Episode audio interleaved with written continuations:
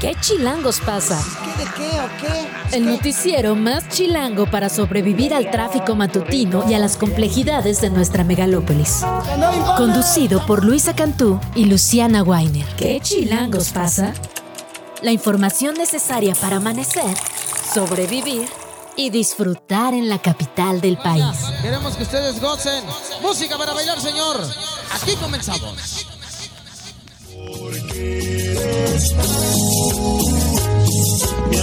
7 de la mañana con dos minutos de este lunes 9 de octubre suena Tus jefes no me quieren de Grupo Ensamble lanzada en el 2020. Esto porque seguimos aplaudiendo y celebrando que el viernes se oficializó a la cultura sonidera como patrimonio cultural inmaterial aquí en la capital del país.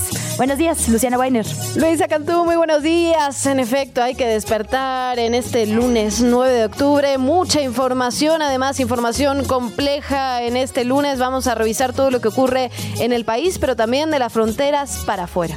Así es, obviamente tenemos que tocar esta escalada del conflicto por primera vez en tierra israelí por allá en Oriente Medio. Vamos a estar hablando sobre eso. Vamos a estar hablando sobre el caso Wallace en un asunto que de vez en vez regresa a la agenda pública, pero que en este momento está en, digamos, un pues en una pausa crucial por lo que podría pasar en la Corte, por lo que está pasando en la Fiscalía local.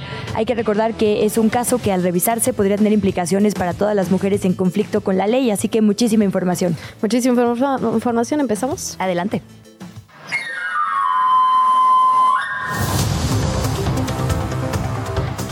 Un saldo de 1.100 muertos palestinos e israelíes y más de 2.000 heridos y ciudadanos de varias nacionalidades que han sido tomados como rehenes. Esto es lo que deja el conflicto de los últimos tres días nada más en la franja de Gaza. Las agresiones más recientes comenzaron luego de que Hamas, el grupo militante palestino que controla la zona, realizó este sábado una de las invasiones más amplias en territorio israelí en 50 años. Israel respondió con ataques contra ciudadanos de la franja de Gaza que ahora está bloqueada a servicios, alimentos, a luz. Destruyeron decenas de edificaciones mientras que Hamas seguía lanzando cohetes contra Israel. Muhammad Deif, el líder del ala militar de Hamas, dijo en un mensaje grabado que el grupo había decidido lanzar una operación para que, eh, y citado textual, el enemigo comprenda que el tiempo de su violencia impune ha terminado. Como parte de sus motivaciones mencionó la ocupación israelí en Cisjordania, que tomó la región durante la guerra árabe-israelí de 1967, las recientes incursiones de la policía israelí en la mezquita de Al-Aqsa en Jerusalén y la detención de miles de palestinos en cárceles israelíes. En respuesta, el primer ministro de Israel, Benjamín Netanyahu, advirtió el domingo en una declaración televisada que se preparan para una guerra larga y difícil. Escuchamos. Ciudadanos de Israel, estamos en guerra. No es en una operación ni es en asaltos. Estamos en guerra. Esta mañana Hamas ha lanzado un ataque asesino por sorpresa contra el Estado de Israel y sus ciudadanos. Estamos en esto desde las primeras horas de la mañana. He convocado a los responsables de la seguridad. Israel, por cierto, envió tanques al sur. Esto avivó las especulaciones sobre la posibilidad de que envíe fuerzas terrestres en Gaza. Además, aviones israelíes lanzaron ataques aéreos sobre Gaza. Según el ejército israelí, destruyeron centros que albergan a militantes de Hamas. Funcionarios palestinos dijeron que un hospital había sido alcanzado junto con varios edificios, viviendas y hasta una mezquita. Vamos a hablar de todo esto al detalle en unos minutos más. La Secretaría de Relaciones Exteriores condenó estos ataques del pasado 7 de octubre. En un comunicado, la Cancillería pidió la búsqueda de una solución integral y que sea definitiva a este conflicto. Pidió que sea bajo la premisa de dos estados, que atienda, cito textual, las legítimas preocupaciones de seguridad de Israel y que permita la consolidación de un Estado palestino política y económicamente viable. La Cancillería también hizo un llamado a que los acuerdos puedan establecerse dentro de fronteras seguras e internacionalmente reconocidas en las resoluciones de Naciones Unidas que ahí el tema, digamos, choca con la postura palestina, que justo dice que la ONU no les favorece. Alicia Bárcena, la titular de la SRE, dio a conocer que hay dos mexicanos presuntamente o posiblemente tomados como rehenes de Hamas. A lo largo del fin de semana, la Embajada Mexicana en Israel estableció contacto con más de 500 personas con nacionales que se encuentran o en ese territorio o en Palestina y que llenaron el formulario para buscar ayuda consular. Finalmente, la Secretaría de la Defensa anunció que va a hacer un vuelo de ayuda humanitaria para el retorno de connacionales que estén por allá. Va a despegar el día de hoy a las 8 de la mañana desde la base aérea militar número 1. Nos vamos con otros temas. A más de cinco años de la desaparición de Mariela Vanessa Díaz Valverde en la Universidad Autónoma de México, en la UNAM, va a ofrecer una disculpa pública por actos de negligencia en este caso. El evento se realizará hoy en el auditorio Alberto Guevara Rojas en la Facultad de Medicina a las 11 de la mañana. Recordemos un poco el contexto en el que se da esto. El 27 de abril de 2018, Mariela Vanessa Díaz, estudiante de licenciatura en Lengua y Literaturas Hispánicas, desapareció cuando salía de su casa que ella vivía en Iztapalapa, se dirigía hacia Ciudad Universitaria y no se supo más de ella. En un primer momento, la familia de Mariela pidió ayuda, asesoramiento a las autoridades de la universidad, pero esta se la negó. En 2022, la UNAM reconoció que había revictimizado a Mariela y a su familia por no brindarles esta asesoría, este apoyo, este acompañamiento y por eso las autoridades universitarias anunciaron que en 26 de mayo pasado ofrecerían una disculpa pública por sus omisiones en el caso. El evento fue propuesto y se realizará el día de hoy. Nuevos incidentes de violencia se registraron la mañana de ayer domingo en algunas localidades de Michoacán a causa de los bloqueos e incendios de vehículos sobre la carretera Apatzingán-Aguililla. De acuerdo con los primeros informes, las autoridades dieron a conocer una serie de enfrentamientos entre grupos delictivos de la localidad de División del Norte, a la altura de Catalinas. Esto se ubica en la carretera de Michoacán, así como la interrupción vial por dos vehículos en llamas. Además, se registraron incidentes en los poblados de Pinzándaro, al noreste del municipio, y en Santa Ana, Amatlán, de la misma entidad. En estas áreas tuvo lugar la quema de vehículos y el bloqueo de tramos carreteros, por lo que se llevó a cabo el despliegue de personal del Ejército Mexicano y la Guardia Nacional. Por ahora se reportó la detención de ocho presuntos responsables quienes se dedicaban a la fabricación de explosivos. Estaban destinados presuntamente a ser utilizados con drones. En dicha operación se incautaron cuatro explosivos, una pistola y más de mil cargadores de diferentes calibres. Ya lo decíamos, ya lo adelantábamos y hasta lo bailábamos. El jefe de gobierno, Martí Batres, encabezó la entrega formal de la declaración de la cultura sonidera como patrimonio cultural inmaterial de la capital. Esta reafirma al sonidero como una expresión artística auténticamente popular, nacida en los barrios y pueblos capitalinos que promueve la cohesión social y construye el sentido de identidad de quienes forman parte de los grupos de baile y de música. Frente a cientos de representantes de la música sonidera y sus familias, Martí Batres dio lectura al decreto publicado en la Gaceta Oficial de la Ciudad de México, esto fue el pasado 6 de octubre, que establece el desarrollo de un plan de salvaguardia para la preservación y difusión de esta manifestación cultural. Resaltó también que para el gobierno la cultura ocupa un lugar central en la creación de políticas públicas, por lo que se han llevado a cabo diversas iniciativas para acercar a la población a la danza, a la música y al arte, así como para reconocer y proteger diversas expresiones que dan identidad a la Ciudad de México. Y por último, el coordinador general de la Autoridad del Centro Histórico, Juan Manuel Oropesa, dijo que se puede hacer una consulta ciudadana antes de que concluya el año. ¿Para qué? Para intentar el aval de la mayoría para peatonalizar la zona del Zócalo Capitalino. Este proyecto arrancaría de votarse en positivo en enero del 2024. Este funcionario dijo que la Autoridad del Centro Histórico podría estar a cargo de la consulta y que otras instancias y dependencias del gobierno local definirían ya la logística, digamos, para determinar dónde se harían los cortes al tránsito. El funcionario hizo énfasis en que no se pretende afectar a los establecimientos comerciales de la zona y que este programa se hará en un acuerdo con ellos. La entrevista. ¿Ya estás grabando?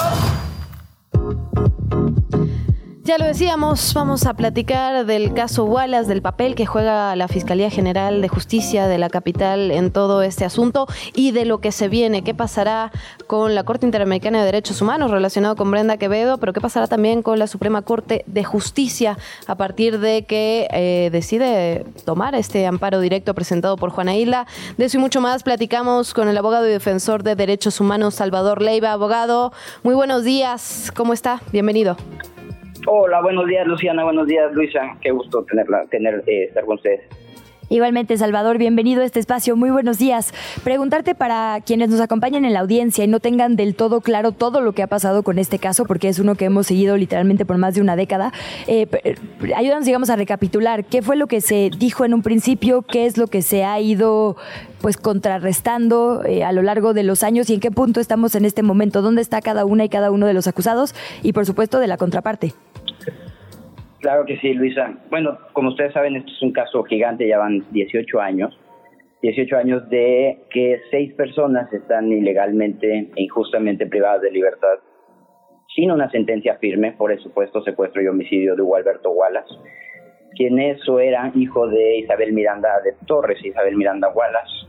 Y durante, pues, ¿qué será? Más de 15 años Luisa Luciana, como sociedad creo que nos engañaron totalmente de esta, esta fabricación de este caso y también de la fabricación y la construcción de esta heroína o de esta activista que representaba la lucha contra el secuestro y que hoy en día sabemos pues que esa lucha era una empresa técnicamente, no una empresa criminal formada por ella, por Genaro García Luna, Luis Cárdenas Palomino, que fabricaban víctimas y fabricaban eh, bandas, ¿no? Bandas de, secuestradores, el caso de los Petricholet, el caso de los Zodiaco, de Israel Vallarta y el caso de eh, la banda de Perugino 6, que es la que supuestamente habría participado en el caso. Y durante años confiamos y creímos e incluso reconocimos cómo Isabel, y ella así lo decía, había participado en las detenciones, había capturado a los secuestradores y a las secuestradoras de su hijo, había impulsado las investigaciones y técnicamente conducido el juicio que culminó en una sentencia de primera instancia contra estas personas. Pero desde hace cuatro años aproximadamente han empezado a salir a la luz todas las irregularidades de cómo se fabricó este caso, ¿no? Cómo se simuló que una persona era otra para que coincidieran perfiles genéticos, cómo se rentó eh, la escena del crimen, por así decirlo, a través de familiares y trabajadores de Isabel Miranda para plantar las únicas pruebas que incriminaban o que situaban a Hugo Alberto en ese lugar el supuesto día del, secuestro y del homicidio. Y lo reciente, o, digamos sobre lo que publiqué recientemente, es el papel que ha tenido la Fiscalía de la Ciudad de México, no solo desde ese entonces, desde julio de 2005, sino hasta el día de hoy. La Fiscalía de México ha jugado un papel, de la Ciudad de México ha jugado un papel importante para la coerción de testigos para que cambien sus declaraciones en el juicio, eh, para la, la, plantación, no es plantación, perdón, pero para permitir plantar las pruebas que, incriminaron a estas personas, en las detenciones, en eh, las amenazas contra los testigos para que acudieran ante la Fiscalía Federal a declarar en cierto sentido, en reconocimientos. Es una cantidad de irregularidades que han cometido, Luisa, pero lo más importante lo más preocupante es que no sabemos hasta qué nivel. Y en la investigación que existe todavía hoy en la Fiscalía de Ciudad de México por el supuesto secuestro y homicidio de Hugo Alberto están varias de las de los documentos claves para entender cómo se fabricó este caso, cómo se cambiaron las declaraciones, en qué momento, por qué, eh, qué es lo que se estaba buscando, cómo se estaba construyendo este guion. Sin embargo, desde hace por lo menos año y medio más o menos que tuvimos conocimiento de esta investigación, la Fiscalía de la Ciudad de México, hoy en día a cargo de Ernestina Godoy, se ha negado a permitirle a Juana Hilda, que es una de las implicadas por el supuesto secuestro y, que y cuyo caso está ahorita pendiente de resolución en la Suprema Corte, tenga acceso a esta documentación, a esta, a esta averiguación previa eh, a pesar de que ya hay dos sentencias federales que han ordenado a la Fiscalía entregarle copias y, acceso a la investigación a Juana Hilda, pues parece que todavía hay intereses fuertes de parte tanto de la Fiscalía de la Ciudad de México, por supuesto, como de Isabel Miranda, en que Juana Hilda no tenga acceso a estas carpetas. Y es por qué, ¿no? ¿Qué hay en esa averiguación previa que hoy en día la fiscalía a cargo de una persona que era totalmente distinta a quien estaba a cargo de ella en ese entonces, que era Bernardo Batis, hoy consejero del, Consejo de la Judicatura Federal, ¿por qué todavía no quieren que Juan Aida eh, tenga acceso a ese expediente o que la Suprema Corte tenga acceso a ese expediente? ¿no? ¿Qué están escondiendo? ¿Qué hay ahí? Y yo creo que es porque ahí hay varias de las piezas claves para entender cómo se fabricó este caso. Hay abogado otro ángulo sobre lo que va a analizar la Suprema Corte de Justicia de la Nación relacionado justamente con el papel que tuvieron los medios de comunicación. En este caso y en muchos otros, hay que decirlo, hemos tenido una historia bastante terrible eh, en esa materia. ¿Qué, podría marcar o qué podría cambiar a partir de ahí en relación a las mujeres, la justicia, los medios de comunicación y, eh, digamos, cómo esto se ha relacionado de alguna manera históricamente de forma negativa, ¿no? Se, se le ha estigmatizado a hombres y mujeres que eran inocentes hasta ese momento, pero que se los presenta ante medios de comunicación como culpables. Claro que sí, Luciana. Mira, son varias cuestiones interesantes que podría abordar la Suprema Corte. Eh, Luis ha escrito en el Washington Post ¿no? sobre el papel de los prejuicios y de los estereotipos de género y cómo afectan, pero en la práctica, y eso sucede hoy, todavía hay un juicio federal en este caso relacionado con eso, a pesar de los espectaculares en 2006 y a pesar de que se volvieron a colocar los espectaculares que todas las personas que vivimos en Ciudad de México conocimos. Hace unos meses nada más, ¿no? Estaban otra vez en el periférico. Exacto. En agosto de 2022 se volvieron a colocar y además, eso ya es, delito. Hoy en día ya es delito. La primera vez que se colocaron, quizás no, pero hoy en día es delito. ¿Por qué? Porque se está vulnerando el derecho a la presunción de inocencia de las personas que se está señalando ahí, a pesar de que se le señale con los ojos tapados o el N. ¿Por qué? Porque la propia Isabel Miranda ya los ha hecho identificables en todas sus redes sociales, en medios, etc. Durante todo el juicio, desde el 2006, tanto la defensa particular de ese entonces, que por cierto después se le fabricó un delito también y tuvo que abandonar el caso, como la defensa pública han reclamado precisamente no solo la colocación de espectaculares, sino la divulgación de constancias del expediente por parte de Isabel, de videos que solo tendría la fiscalía y que solo estarían en, en, resguardo en el juzgado de diligencias, que se publicaron en las cuentas de YouTube de Isabel y de esta organización que se inventó de actual secuestro. Y los jueces, la respuesta siempre fue una invitación nada más, ¿no? A no hacerlo y que para él o para ella, en este caso todos los jueces han sido hombres, pues no, no le ha afectado, ¿no? Y entonces entramos en este problema legal de, a ver, no se puede medir el impacto que pueden tener estas declaraciones, estas entrevistas, estos espectaculares en una persona, porque por supuesto que ningún juez, ninguna jueza va a fundamentar una sentencia o acreditar la, la probable responsabilidad de una persona diciendo me lo creí por los espectaculares. Pero pues todos somos humanos, ¿no? Y esto genera una percepción social que influye incluso en quienes trabajan en el caso, no solo el juez, sus secretarios, sus oficiales, los actuarios, todo el personal involucrado en el Poder Judicial.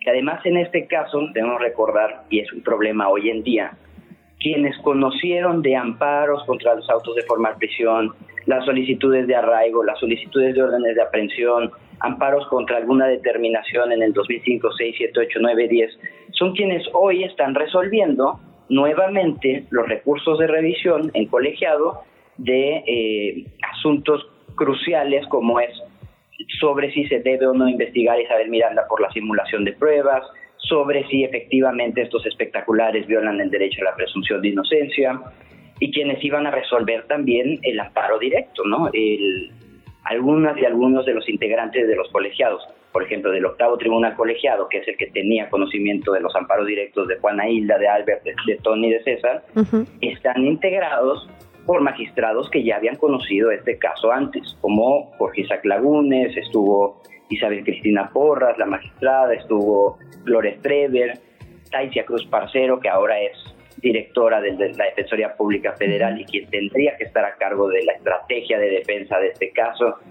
Entonces, por supuesto, esta gente ha crecido o, ha vivido los últimos 15 años, 20 años casi, escuchando las versiones de Isabel, ¿no? Y de esta, esto que platicábamos, de esta construcción de la heroína y la activista, por supuesto que afecta. No lo van a plasmar en sentencia, pero claro que afectan estas eh, estas construcciones sociales en, en una juzgadora o juzgador. ¿Por qué? Porque son humanos, no son robots. Eso por un lado. Y en el tema de los estereotipos, hay ya en la Suprema Corte dictámenes que presenté cuando renuncié de, la Defensoría Pública a favor de Juana Hilda sobre cómo estos medios, estas declaraciones en los testimonios, eh, efectivamente afectaron la sentencia. O sea, el propio, este, hay, un dictamen, en, se llama, es un dictamen en lingüística forense, que señala cómo el propio tribunal unitario, el magistrado que resolvió la apelación de Juana Hilda, creó incluso estereotipos o utilizó estereotipos y prejuicios que ni siquiera estaban en un documento. Es decir, él mismo, voy a inventar ahora, pero él mismo dice, por ejemplo, es que ella es una mala madre porque solo se preocupaba por su figura. cuestiones de ese estilo. Entonces, la, creo que la sentencia de la Suprema Corte tendría que abordar y sentar reglas precedentes sobre qué deben hacer las juezas y los jueces cuando se presentan ante una situación así. Es decir, unos espectaculares, un documental podría ser, una entrevista, la publicación de eh, parte del expediente, ¿no? ¿Qué se debe hacer? Eso no está regulado. Entonces, eso por un lado. Y por el otro, el tema de los, de los estereotipos de género, ¿no? ¿Qué debe hacer un juez, una magistrada, un magistrado para evitar o suprimir totalmente estos estereotipos? Porque creo que necesitan, no solo no es caer, sino cómo vas a quitar ese perjuicio y ese, esa discriminación tal cual de tu criterio.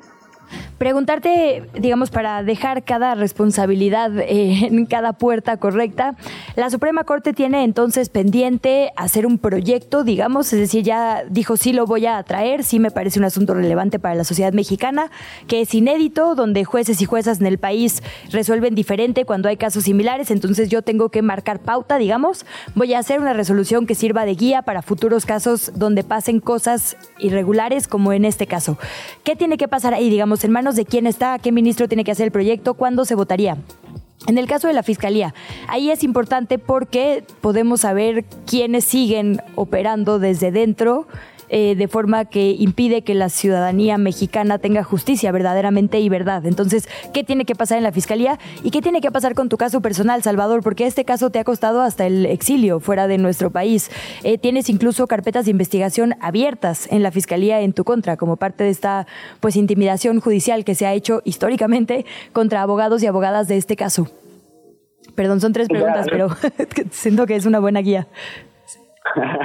Gracias, Luisa. Voy contestando en, orden las preguntas. Gracias, sí.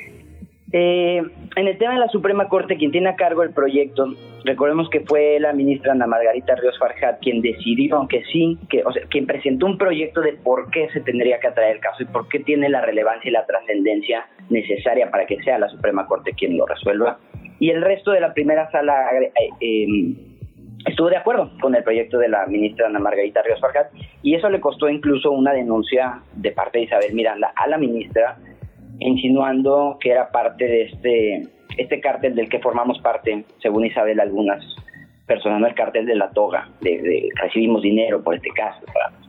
Después de eso pasó el caso, lo, lo tiene ahora el ministro Gutiérrez Ortiz Mena. Es él quien va a hacer el proyecto de fondo, es decir, decidir qué va a pasar con Juana Hilda en este caso particular, pero por supuesto esta sentencia va a tener un impacto en el caso del resto, es decir, Brenda Quevedo, Albert Tony, César Jacobo eh, Tagle.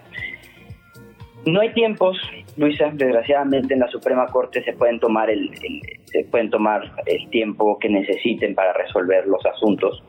Sin embargo, no creo que pase de más de unos, unos cuantos meses. Y esto me lleva a responder la segunda pregunta y es el, y es el problema.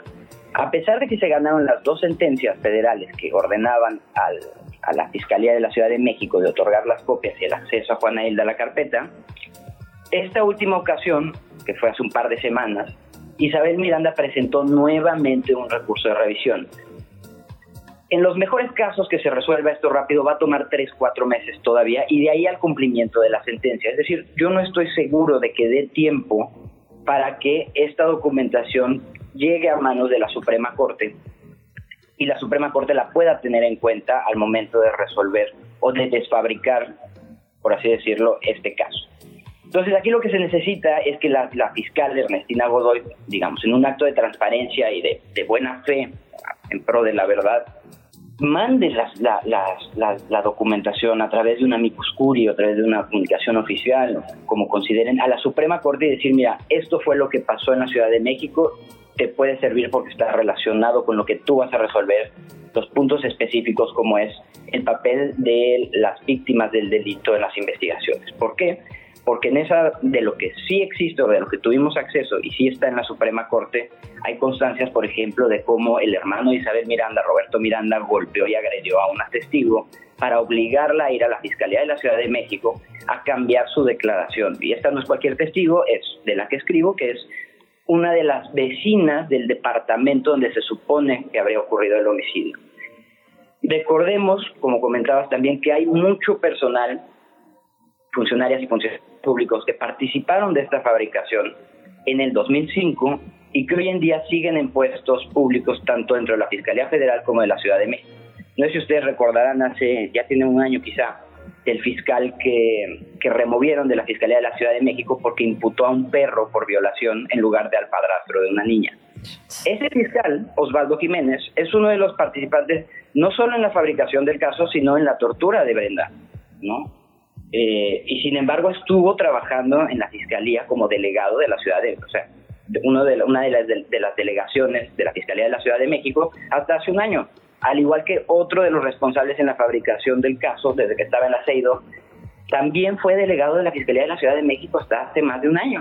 Entonces, ¿por qué seguimos teniendo a esta gente ocupando puestos donde pueden bloquear investigaciones reales donde pueden bloquear la obtención de pruebas, cuando en realidad a donde tendríamos que estar apuntando es a una especie de limpieza de, eh, de las instituciones. Es decir, esto puede ser un buen pretexto para la Fiscalía General, para la Fiscalía de la Ciudad de México, para incluso el Poder Judicial, de decir, a ver, ¿quiénes participaron y cómo? Esto es un patrón, lo han hecho en otros casos, van para afuera, se inician las investigaciones administrativas y eso incluso es una forma también de eh, garantizar justicia a las víctimas de estos casos, como en el caso de Juana Hilda.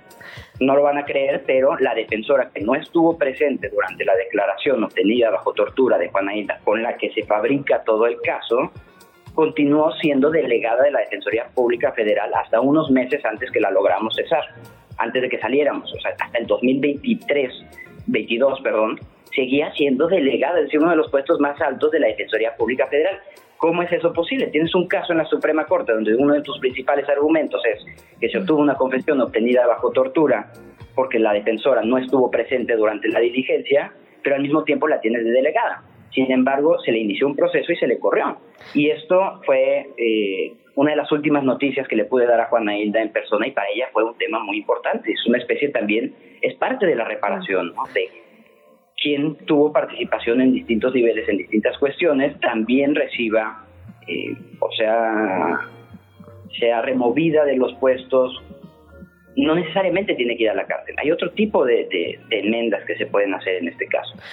Y sobre la última, perdón, dime, Luisa.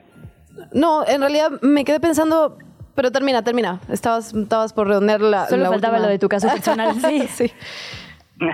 pues fíjate, mira, eso es en este caso es lo menos importante. Ya, somos varias las personas que, como defensoras hemos, hemos tenido algún tipo de, represalia en distintos niveles. Pero pues nosotros decidimos, ¿no? Decidimos hacer este trabajo, decidimos eh, creer en estas causas y decidimos seguirlo haciendo, a pesar de que ya no estamos directamente representando en, México. En cuanto a las investigaciones, hay ahorita ya juicios eh, que presenté en contra de la Fiscalía Federal precisamente por la dilación y la omisión que han tenido en la integración de estas carpetas. Son cinco investigaciones que tienen cinco carpetas de investigación, todas ellas relacionadas con estrategias de defensa de, defensa de Brenda y de Juana Hilda, que eh, que no esté, que están sirviendo únicamente a Isabel para obtener otra, otro tipo de documentación y seguir abriendo. Y este es el patrón que siguieron, por ejemplo, con Ámbar Treviño, que después le fabricaron también un caso y la detuvieron.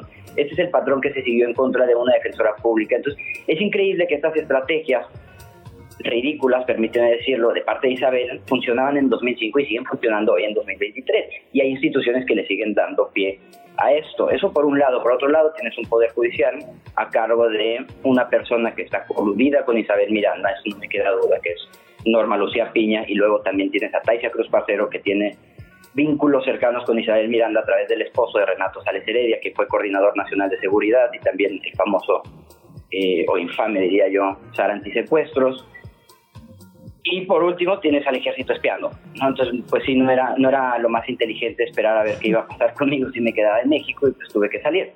Em, lo que estoy intentando hacer es usar estas represalias a favor del caso, ¿no? Gracias a estas investigaciones, por ejemplo, se ha obtenido estas investigaciones en mi contra, se obtuvo información para eh, descubrir que quien rentó el departamento donde se plantaron las pruebas, donde Isabel plantó la gota de sangre y la licencia de conducir, no solo era su trabajador en el colegio Aslan y en entonces Show Poster, también es su familiar. Se casó con una de sus sobrinas. Entonces, eh, pues ahí sí le salió contraproducente a Isabel. En lugar de, digamos, sufrirlo, utilicémoslo en beneficio de las verdaderas víctimas de este caso, que son las seis personas que están injustamente privadas de libertad. Pues me quedan muchas preguntas, la verdad, Salvador, pero se nos acaba el tiempo. Eh, ojalá puedas regresar con nosotras próximamente para seguir platicando sobre este caso que tiene tantas, pero tantas aristas. En principio, muchísimas gracias por acercarte esta mañana, por platicar con nosotras aquí en Qué Chilangos pasa. Muchísimas gracias a ustedes, Luciana, Luisa. Yo encantado de participar en estos espacios porque cada vez son menos los, los medios o los espacios que siguen cubriendo eh, con una visión pro derechos humanos este tipo de casos. Pues gracias, Salvador. Un abrazo, Salvador, gracias. Igualmente, hasta luego. ¿Qué chilangos pasa? En los medios y en las redes sociales. 7 de la mañana, 37 minutos. ¿Qué está ocurriendo en medios y redes sociales? Vamos a seguir platicando sobre este gran tema que está relacionado con la justicia en nuestro país, como una investigación que no se realiza, que se realiza mal, que tiene fallas o irregularidades, puede negarle a una sociedad entera un proceso de justicia. Y por eso revisamos el artículo que publica Jesús Lemus en Los Ángeles Times. El caso Colosio se reabre, un casquillo separa a Mario Aburto de la libertad. Y justamente está relacionada con este anuncio que hizo la Fiscalía General de la República de que volverá a investigar todas las líneas existentes y otras no tocadas a fin de esclarecer la verdad sobre el homicidio del que fuera candidato del PRI, de Luis Donaldo Colosio, en 1994. Un caso que afectó a una sociedad entera. Y hay que decirlo, ¿no? Y bueno, lo dice aquí Lemus, dice, la decisión de la Fiscalía General de la República para volver a investigar este magnicidio no es propia, ¿no? Viene orillada por la Comisión Nacional de los Derechos Humanos, que está atendiendo un reclamo por violaciones sistemáticas a los derechos humanos de aborto, que no se ha seguido el proceso como debería ser, y esto pasa un día sí, al otro también en nuestro sistema de justicia. De acuerdo con la Comisión Nacional de los Derechos Humanos, fue el propio Mario Burto que ya está cumpliendo, por cierto, más de 28 años de prisión, tras ser acusado de ser el único responsable del asesinato de Luis Donaldo. Y esto está relacionado con, digamos, todos temas que hemos visto una y otra vez en el país. Carpetas, carpetazos que se dan, que se busca un culpable, que se le achaca toda la responsabilidad sobre los grandes asuntos nacionales. Se cierra la carpeta de investigación, se dan a los medios de comunicación ciertos resultados, ciertas cifras, y eso termina olvidado. Esto creo que podría dar un poco más de luz sobre lo que realmente eh, ocurrió en el 94. De esto va el artículo de opinión que se publica en Los Angeles Times y hay muchos otros para seguir hablando del tema. Sí, lo que es una locura es que en 30 años nadie se haya parado a platicar con Aburto, ¿no? La Comisión de Derechos Humanos actual entra por primera vez y él dice, tienen torturándome sistemáticamente tres décadas a mí y a mi familia para no hablar, ¿no? Es como alguien debió haber... Eh, alguien debió las sospechas, exactamente. Pues a ver qué pasa con este caso. En otro tema del que vamos a hablar un poco más adelante, eh, el conflicto Israel-Palestina este ataque de Hamas, eh, pues obviamente es lo que acapara los medios el día de hoy. AJ Plus dice textualmente, AJ Plus en español, lo siguiente. Este gráfico muestra el número de civiles palestinos e israelíes asesinados desde enero del 2008 hasta finales de agosto del 2023 a causa de la colonización israelí. Y lo que hace es un recuento de los momentos más álgidos, digamos. Por eso decimos que es una escalada de la violencia, digamos, en lo que sucedió este fin de semana. Y de hecho dice que el año, digamos, eh, de mayor conflicto fue el 2014. En ese entonces hubo 50 días de asaltos en la franja de Gaza. El segundo lugar es 2008-2009, 23 días de asaltos en Gaza.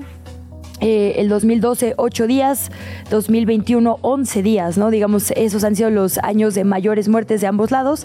Al día de hoy, desde el 2008 al 2023, ha habido 6.399 muertes palestinas, 308 muertes israelíes.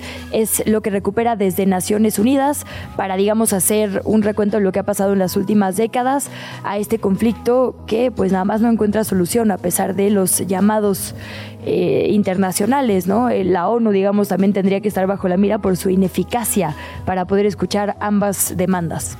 Nos vamos ahora hasta Animal Político. Vamos a revisar un reportaje de Itzel Escalona y Nayeli Roldán relacionado con el Estado de México y los pendientes, los pendientes que quedan. Dice, las administraciones de Rubial Ávila y de Alfredo del Mazo erogaron 997 millones de pesos para comenzar a construir 10 hospitales. Ahora, estos hospitales nunca se concluyeron y sus obras hoy lucen abandonadas en municipios urbanos y rurales con alta demanda de servicios de salud. Esta, este corte de caja, digamos, de alguna manera que se hace con el cambio de gobierno en el Estado de México se hicieron las inversiones iniciales desde el gobierno federal. El EDOMEX debía destinar presupuesto también para concluirlos, pero el dinero, hay que decirlo, sí salió de las arcas públicas. Cerubiel Ávila mintió en los informes de gobierno, aseguró que había avances de inversión y de construcción que nunca ocurrieron. Eh, por cierto, no les dio la entrevista para hablar sobre este asunto aquí a Animal Político. El equipo del Mazo, por su parte, respondió que una de las razones por las que su administración tampoco concluyó las obras fue porque los terrenos donde iniciaron las construcciones no estaban regularizados. 10 años, 10 años han pasado un gasto de 997 millones de pesos en recursos públicos para hacer 10 hospitales que no se concluyeron. Y cerramos con un posteo en X, antes Twitter, de la cuenta de los premios Nobel. Nobel. Vamos a hablar eh, mucho más a fondo, digamos, con la economista Diana Cerros un poco más adelante al respecto, pero me encantó y me voló la cabeza y supongo que por eso le dieron el premio Nobel. Eh, lo que recuperan sobre Claudia Goldin y sus, mm. eh, sus aportaciones, digamos, a los estudios de la economía con perspectiva de género, lo que publica la cuenta del premio Nobel es una especie de diagrama, digamos, una infografía de cómo se ha comportado el trabajo de las mujeres casadas en los últimos siglos. Y es increíble que antes había una participación, digamos, mayoritaria de más de la mitad cuando el sistema eh, no se había industrializado antes de 1900, participaban casi igual que los hombres en la agricultura, por ejemplo, ¿no? Junto con sus familias, tenían una participación activa, por así decirlo. Con la industrialización, como que se habla mucho de cómo esto generó mayor pobreza y separó, digamos, al capital y al proletariado, perdón que lo ponga así, pero bueno, la clase trabajadora, digamos, de dueños, eh, pero no se había analizado, creo yo, yo no lo había visto con perspectiva de género, ¿no? Cómo, digamos, lo que hizo fue sacar a las mujeres por completo de la fuerza productiva y laboral. Vuelven las mujeres a partir de 1940 a los servicios, enfermería y demás, y donde hay un repunte en el mundo laboral a partir de que empezaron a regresar a las universidades y de la píldora anticonceptiva. Entonces, bueno, increíble todo lo que puede decir una imagen, que es únicamente, digamos, una probadita del trabajo de este economista, de la que vamos a hablar mucho más adelante. No solo eso, esto también da, digamos, una, un, panorama muy amplio sobre, tenemos la idea de que la, digamos, la conquista o la garantía de los derechos de las mujeres es algo progresivo que va inevitablemente hacia arriba, lo cual no es así, digamos, ha tenido retrocesos y avances durante las últimas décadas y de hecho lo estamos viendo, ¿no? Si pensamos en los derechos reproductivos y sexuales, con lo que está ocurriendo en Estados Unidos o en otras partes del mundo, es decir, no es progresivo, no es únicamente progresivo, hay eh, embates, el sistema se defiende y creo que de eso tenemos que platicar también más adelante. La entrevista.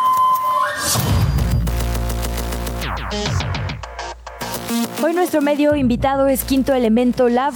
Agradecemos eh, muchísimo que nos acompañe Efraín Zuk. Es una actualización, por así decirlo, un nuevo trabajo de investigación que se titula México rebasa las 5.600 fosas clandestinas.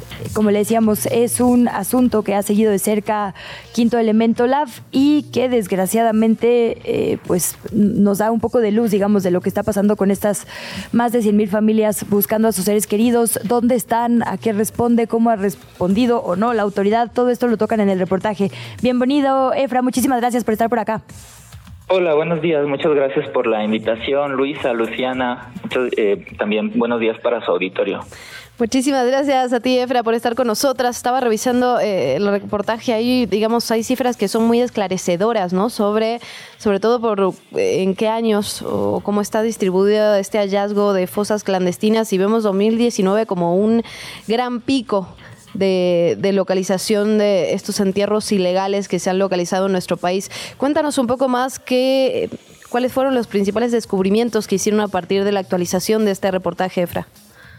Sí, pues lo primero decir que ahora pues tenemos como esta cifra actualizada de 5.696 fosas clandestinas que se han encontrado casi que en una cuarta parte del país, o sea, al menos una fosa se ha encontrado en algunos 570 municipios, al menos una. Hay obviamente varios municipios que concentran eh, cifras escandalosas de estos entierros ilegales y justo como decías, también se ve este quiebre clarísimo en 2019 que repuntan con 970 fosas clandestinas el año anterior, 2018, se habían contabilizado 435. Eh, hay un tema muy, muy complejo con las fosas clandestinas que es, eh, digamos, la falta de información más allá de que se encontró la fosa, ¿no? Entonces no podemos decir que las fosas localizadas cada en cada año desde 2007, según este conteo que lleva la Comisión Nacional de Búsqueda de Personas, con información proveniente de las fiscalías estatales, no podemos decir que, pues, las, digamos, las fosas clandestinas localizadas en, en 2019, estas 970, fueron pues cavadas ese, ese mismo año, ¿no? Podría ser que en años anteriores em, fueron utilizadas y que las personas fallecidas que ahí se recuperaron pues hayan sido desaparecidas desde muchos años antes, ¿no? Lo que vemos con estos datos solo es cuántas fueron localizadas justo en el momento en el que se informa.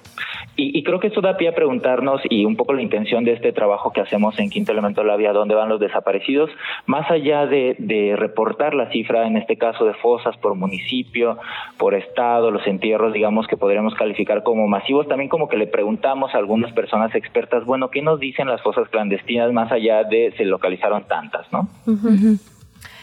Eh, antes de, de, ir, digamos, a esto que les han dicho las personas expertas, preguntarte justo por esto que nos dices de la aparición o el registro de estas fosas, porque es muy claro, digamos, el, los estados en el Océano Pacífico, ¿no? Eh, Guerrero, Colima, Sinaloa, Sonora, ahí claramente hay un corredor de violencia que tendría que tener toda la atención de las autoridades. La zona limítrofe con Estados Unidos, pero veo en este mapa que publican en Quinto Elemento Lab, por ejemplo, eh, prácticamente ningún hallazgo o ningún registro en Durango, en Quintana Roo, que eh, pues no son estados, digamos, exentos de violencia. ¿Qué pasa ahí? Claro, eh, tiene que ver en una primera parte, digamos, de la explicación con, con lo que registra las autoridades, ¿no? Eh, pongo el ejemplo, de hecho, de Ciudad de México. Ciudad de México, si tú le preguntas a la Fiscalía Estatal el número de fosas clandestinas que hay, eh, recordamos que en este caso la, la, información la obtuvimos de la Comisión Nacional de Búsqueda, pero a su vez la Comisión Nacional de Búsqueda se la pide a las fiscalías, y lo que a quien haga solicitudes, esto le resultará muy familiar, la Ciudad de México, la Fiscalía dice que no existen fosas clandestinas en, en la capital, ¿no? Lo mismo le contestaron en un oficio a la Comisión Nacional de Búsqueda, pero si uno pregunta por el delito de y, inhumaciones y exhumaciones ilegales y algo de falta de respeto con, con los cadáveres, que así está establecido en nuestro, en nuestro catálogo de delitos de la capital, bueno, ahí sí responden que hay tantas, tantos delitos de, de esta naturaleza. Entonces tiene que ver un poco con cómo se nombra. También me acuerdo muchos, durante muchos años, y esto le ocurrió a las colegas Marcela Turati, Mago Torres y Alejandra Guillén, que coordinaron el especial anterior del país de las 2000 fosas publicado en Quinto Elemento Lab.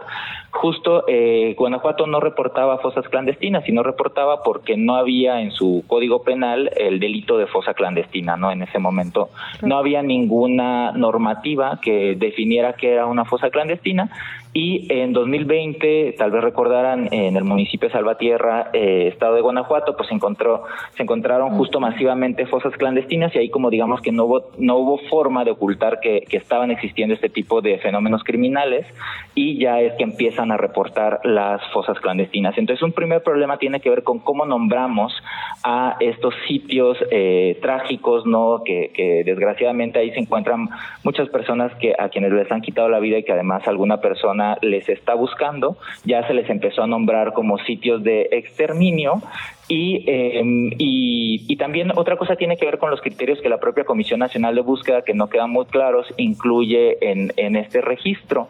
Eh, en el caso, por ejemplo, mencionaban de Durango, eh, pues es posible que sí hayan entierros de este tipo, simplemente la comisión no los calificó como tal, o el Estado de Durango posiblemente no entregó información y dijo que no existen fosas en, en su estado. ¿no? Digamos que es un problema bastante eh, complejo que, que tal vez pensaríamos que es muy claro cuándo hay una fosa y cuándo no, pero em, también creo que algunas autoridades estatales han buscado reducir el número de este tipo de hallazgos a la opinión pública, ¿no? Efra, el tema ha estado también en el ojo del huracán después de la renuncia de la comisionada de Carla Quintana. Hay mucha polémica respecto a este nuevo censo que quiere hacer el gobierno sobre las personas desaparecidas. ¿Qué se han encontrado ustedes que han estado muy cerca de familiares de personas desaparecidas, de madres buscadoras, respecto a este tema en particular? ¿Qué, ¿Cuáles son los miedos para el futuro?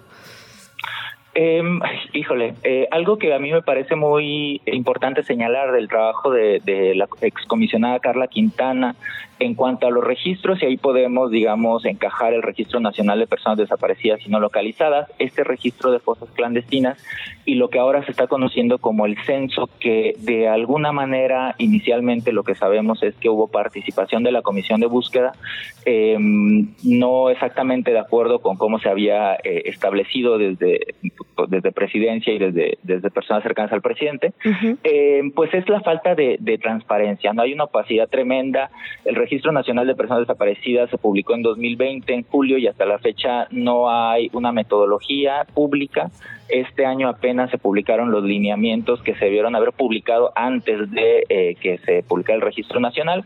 Del registro de fosas clandestinas también desde inicios de 2020 eh, la Comisión Nacional de Búsqueda reportaba fosas clandestinas. Yo estuve tres años luchando para que me entregaran este registro, que de hecho le llamaban registro de fosas clandestinas y cuerpos exhumados, y a la fecha no, no, se, no se me entregó, pero este año se hizo pública cierta información respecto a ello, y es así que obtuvimos estos datos desde la Comisión Nacional de Búsqueda. Y en el caso del censo, pues lo que dicen las familias, hemos tenido pláticas con, con varias de ellas, también mis colegas Lucía Flores y Germán Canseco han estado publicando junto con otros colegas en la revista Proceso, en el país, respecto a este tema, y lo que es claro es que nadie sabe cómo se está realizando, qué criterios están eh, incluyendo y mucho menos cuál podría ser el resultado final de eh, esto que se llama censo, pero que lo que sí sabemos es que es una depuración o revisión de casos específicos que han aparecido, digamos, coincidentes con el Registro Nacional de Personas Desaparecidas y con el registro de vacunación de COVID-19. Esto que dices, ah, perdón, pero es muy, muy interesante. O sea, son casos solo específicos, no es un censo, porque digamos, lo, lo que venía diciendo desde las autoridades tenía que ver con un censo generalizado. Lo que ustedes tienen desde terreno es que son casos específicos que se están dando revisión por este tipo de base de datos donde, y esto nos lo dijo el jefe de gobierno en este espacio, como duplicidad de personas que estaban desaparecidas pero que aparecían después en listas de vacunación. Eh, sí, exactamente. Es una revisión de casos donde existe al menos esa coincidencia, es lo que hemos logrado conocer y también es, digamos, parte de la narrativa que ahora están cambiando algunas autoridades, incluido mm. el jefe de gobierno de la Ciudad de México y otras autoridades federales que ahora le llaman como programa de búsqueda en casa o algo parecido, un tipo de programa en vida que, bueno, ya, ya ha sido bastante criticado, sobre todo en términos de la revictimización y de la opacidad del propio ejercicio, ¿no? Justo insistir un poquito en eso, porque, eh, digamos, hubo incluso una foto de varias autoridades de diferentes entidades juntas diciendo vamos a replicar esta metodología que se hizo en la Ciudad de México. Eh, entonces, digamos, ¿eso no, no es la información que ustedes tienen?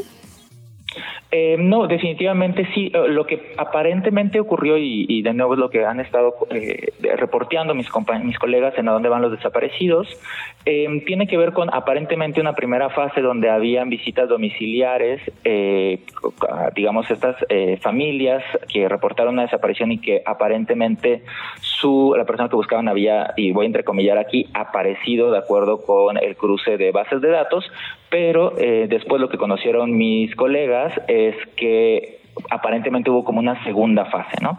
Y esta segunda fase se basaba en este ejercicio que se ha realizado en la Ciudad de México de ya no ir a visitar, sino llamar telefónicamente a partir de, bueno, decían que había una capacitación, etcétera, ¿no? Eh, y que así habían logrado algunas localizaciones. El problema es que no sabemos cuántas localizaciones, por supuesto. El protocolo homologado de búsqueda establece, mm, digamos, criterios muy claros de cómo calificar las localizaciones y sobre todo creo yo que cómo va a ese, a, ese resultado verse reflejado en el registro nacional, pues un poco es la, la, expectativa. Em, y, aquí sí quisiera como mencionar que, que yo eh, trabajo mucho con temas de datos, ¿no? Y algo que ha sido claro eh, es la importancia de poder transparentar las metodologías, pero también de ir un poco más allá y pasa con el registro de desapariciones y pasa con el registro de fosas clandestinas, ¿no? Em, tanto el contexto de la desaparición como en este caso el contexto de las fosas clandestinas, o sea, lo que se encuentra en las fosas, además de a las personas, es clave para poder identificarlas, a ellas, por supuesto, pongo un ejemplo muy básico, si hay una fosa donde se localizaron cinco personas y tres personas fueron identificadas y resulta que estas tres personas coinciden en que fueron desaparecidas en el mismo periodo o en las mismas colonias, pues ya hay pistas para poder saber cuáles son esas dos personas que faltan por identificar y eso obviamente estamos hablando de pues una tranquilidad que le podríamos dar a su familia. Y también en cuestión de los posibles perpetradores hay fosas clandestinas, eh, recuerdo un caso en Nayarit donde se han encontrado eh, esposas que vinculan a alguna autoridad eh, de, seguridad estatal o incluso un chaleco en ese entonces de una policía de élite, la policía Nayarit, y todo eso, digamos, no está siendo registrado o y no está siendo publicado, y entonces las personas que podrían tener información Em, o poder hacer incluso las familias sus propias búsquedas, pues no tienen información clave que está también en las fosas y, porque en las fosas también está enterrada parte de la verdad de qué pasó con las personas desaparecidas. No con todas, pero sí con algunas. Efra, pues muchísimas gracias por haber platicado con nosotras esta mañana, un tema que da para mucho, que seguiremos tocando desde que Chilangos pasa y los micrófonos están siempre abiertos para ti, para todo el equipo, por supuesto, de Quinto Elemento Lab. Felicidades. Muchísimas gracias por el espacio. ¿Qué chilangos pasa? ¿Qué de qué o qué? Pues. Vamos a más información. La Fiscalía General de Justicia de la Ciudad de México tiene la oportunidad de ayudar a esclarecer el caso Wallace si da acceso a la carpeta de investigación. Ahí podrían revisarse las irregularidades en la fabricación de culpables. Sin embargo, hasta la fecha se ha negado a hacerlo. Así lo aseguró el abogado y defensor de derechos humanos Salvador Leiva en entrevista para este espacio. También indicó que la Suprema Corte de Justicia de la Nación va a revisar a fondo el caso de una de las acusadas como involucradas, Juana Hilda González Lomelí, en donde se espera que se pronuncie sobre la revictimización y criminalización que ella sufrió y que se analice además con perspectiva de género. Esto podría impactar no solo en su caso, sino en el de todas las personas, digamos, y, eh, acusadas del caso Wallace y por supuesto el de todas las personas en conflicto con la ley. Si alguien más, digamos, en su caso hubo una declaración en la que no estaba su abogada o abogado, puede apelar a que ya se resolvió de una forma u otra en el caso Wallace y que entonces debe considerarse el mismo criterio. Nos vamos ahora al terreno político. Xochil Gálvez admitió que la mitad del país no la conoce y que esto refleja en su posición abajo en los sondeos de opinión, en las encuestas que hemos visto en las últimas semanas. Sin embargo, recordó en este diálogo ciudadano que se organizó por, por Unidos, que conduce Claudio X González, que la elección presidencial será hasta julio del año próximo. Falta, falta todavía mucho, dijo. En un encuentro en el World Trade Center al que acudieron los dirigentes del PAN y del PRD, Marco Cortés, Jesús Zambrano, expresó a sus simpatizantes que no se preocupen si ahora aparecen 30 puntos abajo porque la van a conocer bien. Mejor escuchamos directamente lo que dijo. Yo les tengo una buena noticia. No se preocupen si vamos 30 puntos abajo, 20 arriba, 10. No, no se preocupen. Lo que deben de saber es que el 50% del país no me conoce y me va a conocer y me va a conocer bien. Esa es la clave. Tengan la certeza que a mí no se me ha caído el metro. Eso tengan la certeza. En otra nota, a partir del pasado 7 de octubre, la Marina de México es la encargada de la operación y de las instalaciones del Aeropuerto Internacional de la Ciudad de México. El cambio en su control se dio como cumplimiento al acuerdo presidencial del 8 de agosto que estableció que se agrupaba al Grupo Aeroportuario de la Ciudad de México, Servicios Aeroportuarios de la Ciudad de México y el Aeropuerto Internacional al sector que es coordinado por la CEMAR. En este acuerdo presidencial, que está firmado por Andrés Manuel López Obrador, se informó que este cambio es parte de una nueva estrategia de seguridad, por lo que la Marina tiene ahora el control de los puertos, aduanas, tiene ya a su cargo la operación de una aerolínea y también de construcciones que se consideran como prioritarias. Nos vamos a temas locales. La Comisión de Recursos Naturales y Desarrollo Rural nombró esta temporada como Ciudad de México, capital mundial del Cempasúchil, un reconocimiento que resalta el valor histórico, cultural, ecológico y económico de esta flor. Recordemos que la producción de flores aquí en la capital se realiza principalmente en la zona chinampera de Xochimilco. Es un sistema agrícola ancestral declarado Patrimonio Cultural Inmaterial de la Humanidad por UNESCO. También sistema importante del patrimonio agrícola mundial por la Organización de Naciones Unidas para la Alimentación y la Agricultura. Para este año, cerca de 5.000 familias de floricultores, jornaleros y comerciantes del suelo de conservación esperan que la producción y la venta de esta flor siga en aumento gracias a, por supuesto, primero a su trabajo, pero también a los apoyos y estrategias de comercialización que implementa justamente esta comisión a través del programa Altepetl Bienestar. Ya, güey. 8 de la mañana, 4 minutos, momento de ir a las cosas que nos tienen hartos, cansados. Habitantes de la alcaldía Tláhuac tardan más de una hora en pasar de la estación Periférico Oriente a Tesón con la línea 12 debido a la gran congestión vehicular. El tráfico es por obras de rehabilitación que realiza el gobierno de la ciudad justamente en ese tramo, en donde los carriles están reducidos por todo el material de construcción y los equipos que están instalados justamente en esa vía. Los vecinos de la zona prefieren recorrer ese tramo caminando pero son tantos los que toman esta alternativa que se terminan haciendo largas filas sobre la banqueta para tener su turno para pasar. La entrevista. Ya se lo decíamos, la nota de este fin de semana fue una escalada de violencia en el conflicto israelí-palestino que comenzó con una incursión en el territorio israelí por parte de este grupo de milicias Hamas, lo cual pues no se había visto en 50 años, digamos que nunca se había eh, pues literalmente logrado entrar eh, vía tierra a la zona, eh, digamos, controlada hoy por Israel. Esto significó una respuesta sumamente fuerte por parte del Estado, del primer ministro Benjamín Netanyahu, y al momento ya suman pues cientos de vidas perdidas y miles de personas heridas. Para tratar de entender qué pasó, por qué en este momento y cuál es el contexto a considerar, agradecemos mucho la presencia en este espacio de Nofret Hernández. Ella es investigadora de la División de Historia del CIDE, especialista específicamente en Medio Oriente. Bienvenida, Nofret. Muchísimas gracias por estar con nosotras esta mañana. Hola, eh, muchas gracias por la invitación y, y buenos días al auditorio. Muchísimas gracias, Nofred. Preguntarte, digamos, de inicio, ¿no? Porque estos temas siento que cobran relevancia, al menos de, esta, de este lado del mundo, solo en los momentos coyunturales y se nos escapa un poco de dónde vienen, cuál es el contexto. Entiendo que es muy difícil eh, resumir décadas, ¿no? En, en pocos minutos, pero preguntarte un poco cómo hemos llegado hasta este punto. Todo esto tiene un contexto que es muy importante para entender lo que está pasando. Claro, es muy buena la forma en la que estás iniciando porque efectivamente eh, solamente nos interesa eh, cuando afecta a Israel, ¿no? y, eh, y cuando o cuando Gaza está siendo bombardeada porque ya jamás había mandado cohetes y entonces Israel responde, que es lo que hemos estado viendo durante los últimos años y entonces es cuando se vuelve noticia, cuando la violencia aumenta y los muertos también y este y así no podemos entender nada como bien dices porque estamos en este punto. Eh, y para ponerse en contexto voy a tratar de ir adelante eh, tenemos que tener en cuenta que ahorita el gobierno con la coalición de extrema derecha es uno de los gobiernos más eh, supremacistas que ha tenido Israel y que por lo tanto es eh, altamente eh, discriminatorio y racista hacia los palestinos, eh, que han dicho abiertamente que quieren un Estado solo para los judíos.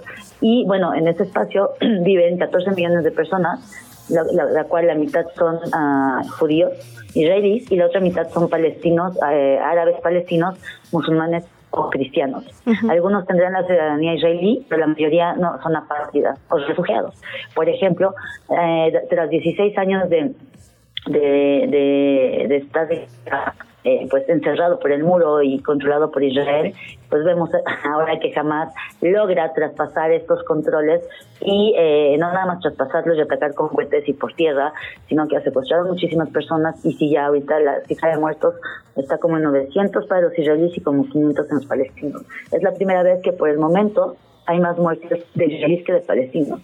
Pero lo que me preocupa es precisamente la violencia del gobierno supremacista de Israel eh, siga creciendo, porque además Estados Unidos ya eh, mandó ayuda, y, eh, y que sigan eh, pues, aumentando las muertes de palestinos no, Fred, me parece que estamos teniendo un poco de fallas, bueno, bastantes fallas en la comunicación y no queremos perdernos nada de tu análisis. Si nos permites, te voy a volver a marcar producción para tener un poco más nítido tu audio y poder retomar esto que nos dices, el contexto, digamos, inmediato, porque como bien decías, Luciana, el contexto histórico, eh, pues es difícil, digamos, saber hasta dónde regresamos, pero bueno, evidentemente post Segunda Guerra Mundial, con la fundación del Estado de Israel es el antecedente lógico. Y ahora esto que nos dice Nofred de un gobierno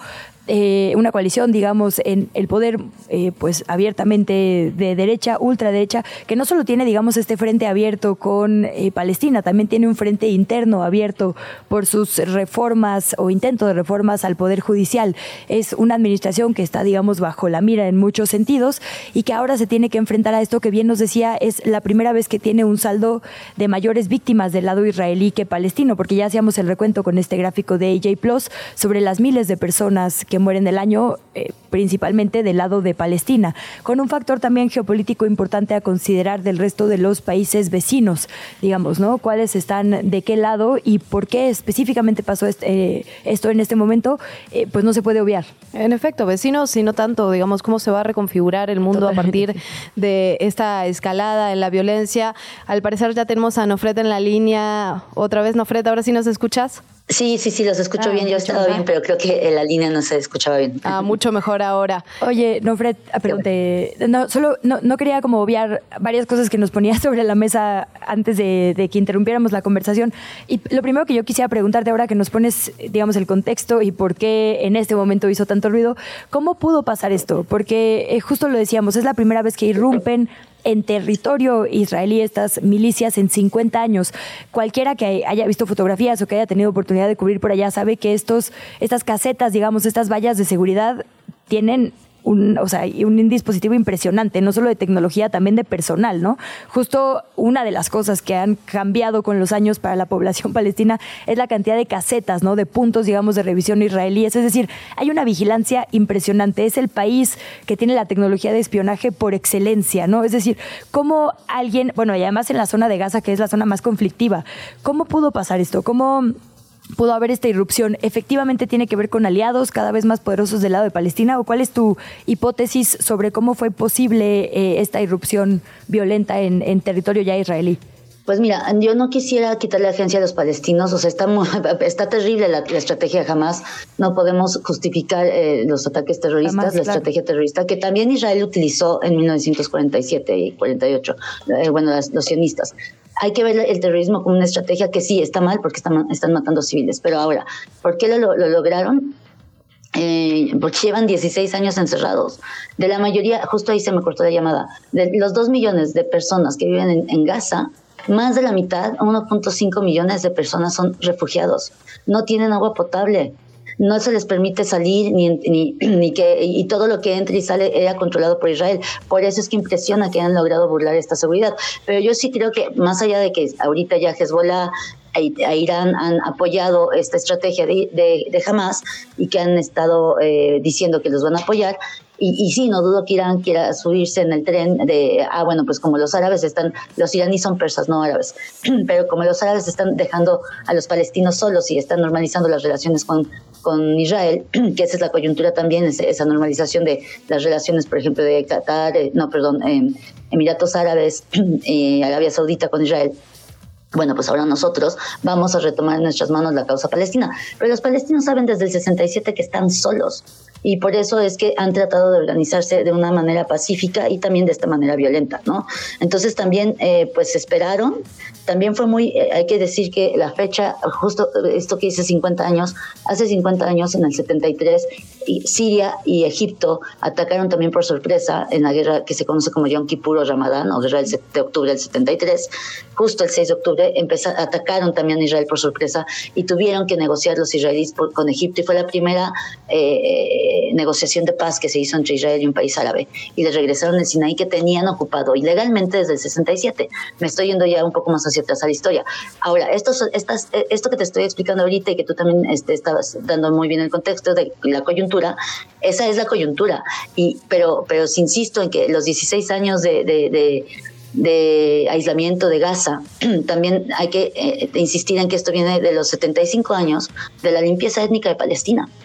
Eh, desde hace 75 años, 47, 48, que fue cuando estalló la primera guerra eh, árabe-israelí, que se le conoce como la independencia para los israelíes o la Nagba o catástrofe para los palestinos, es que este problema realmente comenzó y, y, es que es una, ocupación, una población ocupada por uno de los eh, y controlada por como bien lo dijiste por uno de los ejércitos con, con, más tecnología en, en espionaje seguridad sabes o sea eh, eh, también los ejércitos más eh, profesionales y, pues la gente ha buscado varias maneras en, diferentes momentos los palestinos de, hacer ver que los están pues desplazando, ¿no? O sea, es, es, una limpieza étnica que no ha acabado.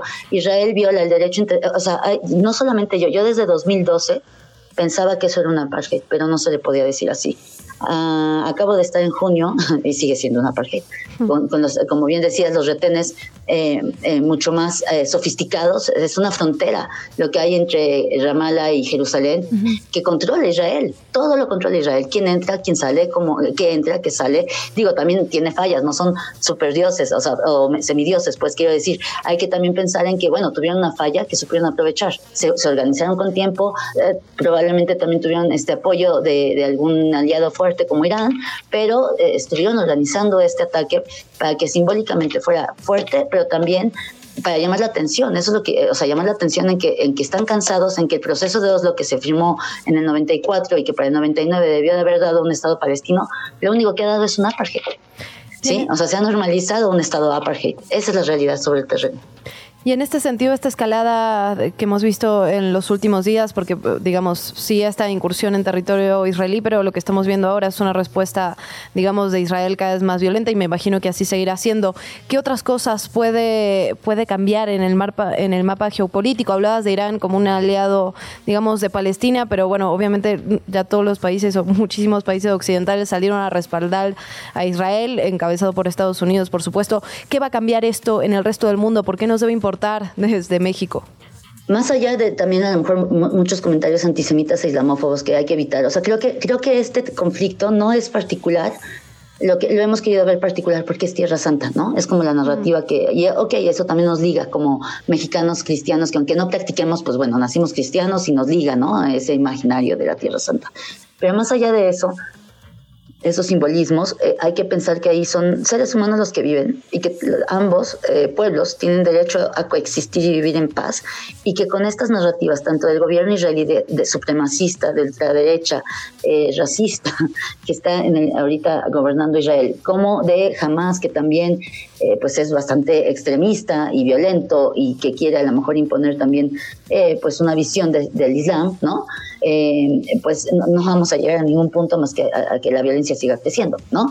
Eh, pero también la comunidad internacional ahí sí tenemos, o sea, creo que es la oportunidad de empezar a pensar en conflictos cualquier tipo de conflicto como fuera de, estas visiones dicotómicas, dogmáticas, de bueno, malo, blanco, negro, ¿no? Es, es mucho más complejo que eso el ser humano. Y, creo que este es un buen ejemplo, porque eh, sí, Israel es el verdugo. Después de, o sea, creo que es difícil también para muchos israelíes el, haber sido víctimas de un horror como fue el holocausto y, el no querer volver a ser víctimas de algo así y ahora estar siendo ellos los verdugos, no todos, porque también Israel nos representa a todos los judíos. Hay judíos que también critican al gobierno de Israel, dentro y fuera de Israel, ¿no? Este, y entonces eh, eh, es, es, momento de decir las cosas como son. Esto es una apartheid. Creo que la solución de dos estados está muerta hace mucho. No nos habíamos dado cuenta, no lo queríamos aceptar. Seguir, seguir diciendo que dos estados es nada más darle a Israel más tiempo para seguir llevando a cabo la limpieza étnica. Si queremos que deje de haber también violencia de parte de Hamas y, que sigan eh, surgiendo grupos radicales islamistas, pues entonces hay que darles los derechos básicos humanos a los palestinos, porque a los palestinos, o sea, eh, viven todos los días y también dejar esta hipocresía. Creo que sería buena, buen momento para Estados Unidos, si quiere volver a tener un poquito de credibilidad, dejar de lado la hipocresía, ¿no? Porque eh, apoya, por un lado, a Ucrania en, su resistencia, como ahí sí le llaman resistencia, ¿no? O sea, no estoy diciendo que lo que jamás esté haciendo esté bien, ¿no? Pero, o sea, nada más para ver cómo también los discursos son diferentes. Eh, la resistencia de Ucrania hacia, hacia Rusia, y yo no estoy defendiendo tampoco a Rusia, me parece muy bien que lo hayan sancionado porque violó el derecho internacional.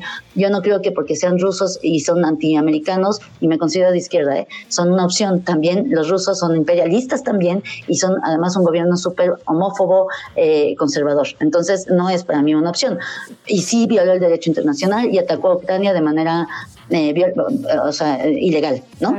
Em, pero Israel viola todos los días el derecho internacional, todos los días, justo y no se le sanciona. Déjame seguir en esa misma línea, porque si eh, Benjamín Netanyahu no fuera de Israel, cualquier gobierno que intentara hacer reformas al Poder Judicial porque le estorba sería catalogado internacionalmente como un superdictador y un peligro para las democracias.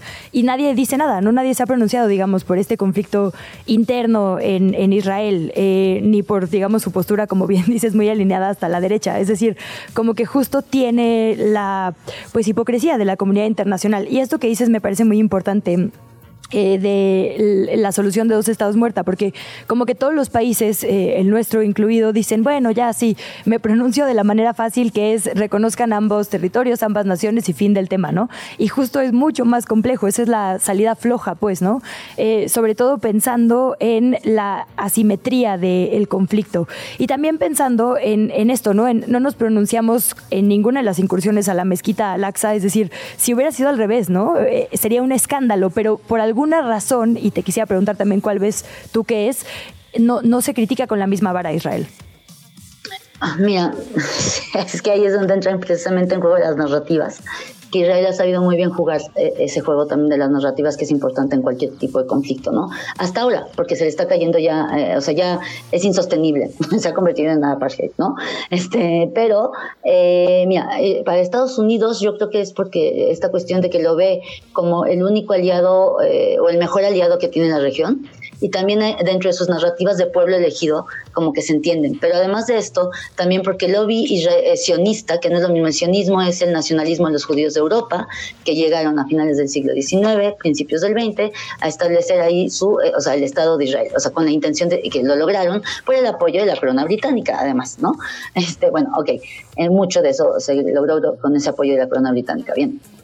Entonces, este, este movimiento nacionalista eh, se ha convertido también en un movimiento muy radical, como el trumpismo, o sea, de radical, o sea, supremacismo blanco, ¿sí? Que quiere un Estado solo para los judíos, cuando ahí había antes judíos eh, eh, árabes y musulmanes árabes y palestinos cristianos árabes que eh, convivían con bastante tranquilidad hasta que llegó este movimiento de Europa, ¿sí? Y el problema es que eh, tienen muchísima influencia también, por ejemplo, en Estados Unidos, estaba viendo un reportaje de Al Jazeera, en el cual estaban viendo cómo eh, no nada más es el iPad, o sea, mandan dinero, eh, Netanyahu ha gastado dinero para, para, seguir teniendo una buena propaganda en Israel, de, Israel en Estados Unidos, a diferentes eh, organismos de Estados Unidos, como también organizaciones cristianas, ¿no?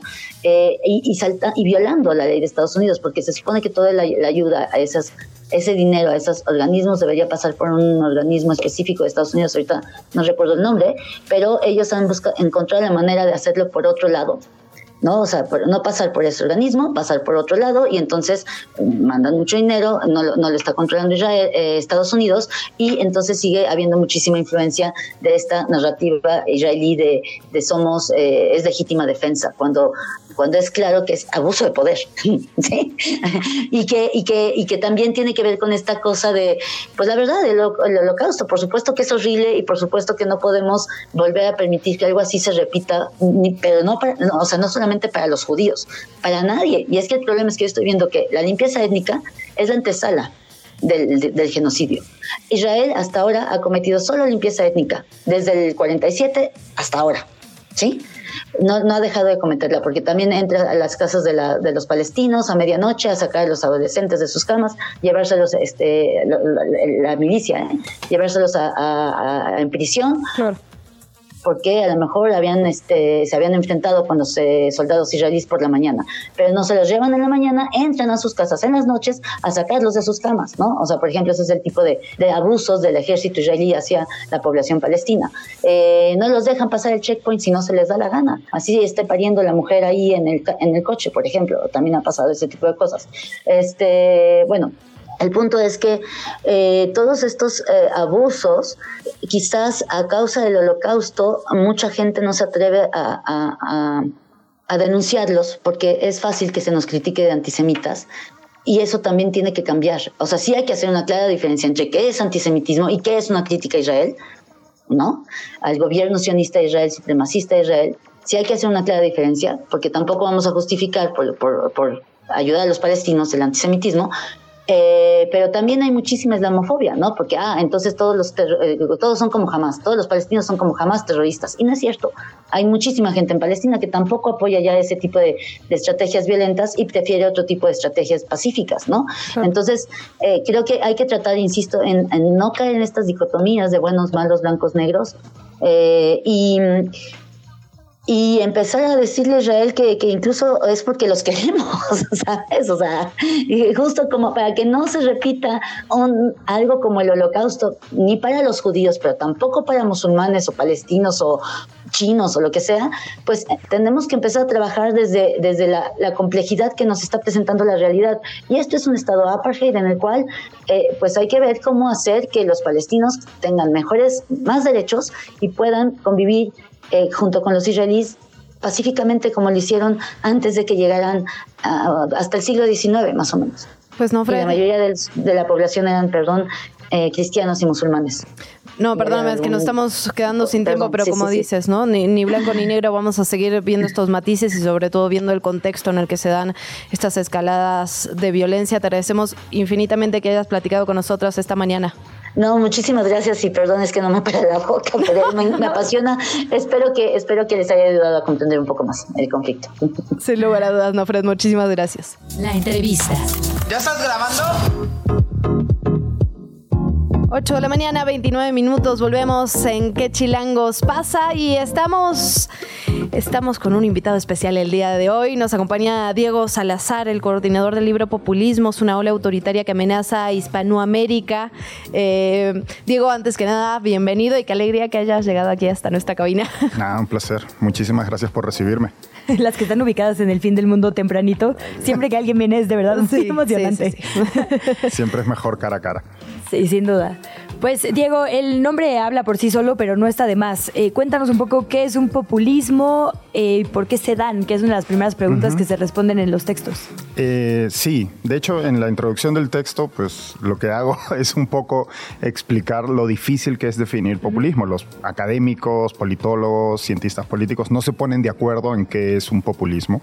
Digamos que hay una mínima definición y es el populismo es, según Casmude, que es uno de los académicos más importantes en la materia, es una ideología delgada, lo cual quiere decir que no es una ideología en el sentido de tradicionalmente de izquierda o derecha, que tiene una serie de, digamos, de explicaciones para fenómenos sociales. En este caso, el populismo, lo mínimo es, hay un líder eh, político o lideresa política que traslada un mensaje según el cual existe una élite corrupta y maligna que sojuzga al pueblo bueno. Esa es la mínima definición, ¿no? Y ese mensaje informa casi todas las acciones de ese líder o lideresa política. Esa es la mínima definición. Ya a eso se le pueden sumar muchísimas porque, como bien queda claro en el libro, eh, analizando casos de toda América Latina y de España, eh, no hay, o sea, hay populismo de izquierda, de derecha, dentro de la izquierda y dentro de la derecha, más cercanos a algunas doctrinas o a otras. ¿no? eso es lo mínimo. Un, discurso muy taxativo, en el cual existe una élite mala, corrupta, eh, este, diabólica prácticamente, y al otro lado un pueblo sojuzgado que es bueno en esencia. Incluso, digamos, ciertos niveles, ¿no? Justamente en esta, en esta amplitud que cabe en el tema populismo, lo que se ve en, los, los reportajes, en los textos que, que, revisamos es que, bueno, o sea, por ejemplo, comparar el Argentina con lo que ocurrió en Chile es muy, es muy difícil, pero hay pequeñas cosas que sí unen, digamos, a los populismos. ¿Qué has encontrado en esto? Sí, el, esfuerzo del libro, lo, valioso del libro, yo creo, es precisamente por esa característica del populismo, ¿no? Que es como, digamos que se mimetiza, ¿no? Eh, eh, agarra, agarra elementos de otras ideologías o de otros tipos de discursos. Entonces, en cada, en cada lugar hay una expresión o varias expresiones, como en el caso español que explica Ramón González Ferri, hay distintas expresiones de populismo. Yo, yo creo que lo importante a quienes nos interesan estos temas, y yo creo que a todos nos deberían interesar, porque como bien señala, esto es un no solo ocurre en nuestros países, está ocurriendo en todo el mundo y es un peligro para nuestras democracias. Yo creo que lo interesante es entender eh, las diferencias de estos casos, ¿no? Como bien decías, el caso argentino, hoy en día tenemos un candidato pues de extrema derecha, Javier Milei, que es populista, pero hemos tenido hasta ahora un gobierno muy populista y eh, como el kirchnerismo. El caso chileno es distinto porque nunca ha habido, y de hecho es bien interesante el como la excepción, ¿no? De Chile caso, siempre. El caso que, que explica Daniel Matamala, que en Chile no ha habido una expresión populista exitosa hasta ahora, ¿no? Hay quien acusa a Boris de ser populista, yo diría que no exactamente, pero creo que es interesante entender esos matices de nuevo, porque el populismo es como una suerte de virus, ¿no?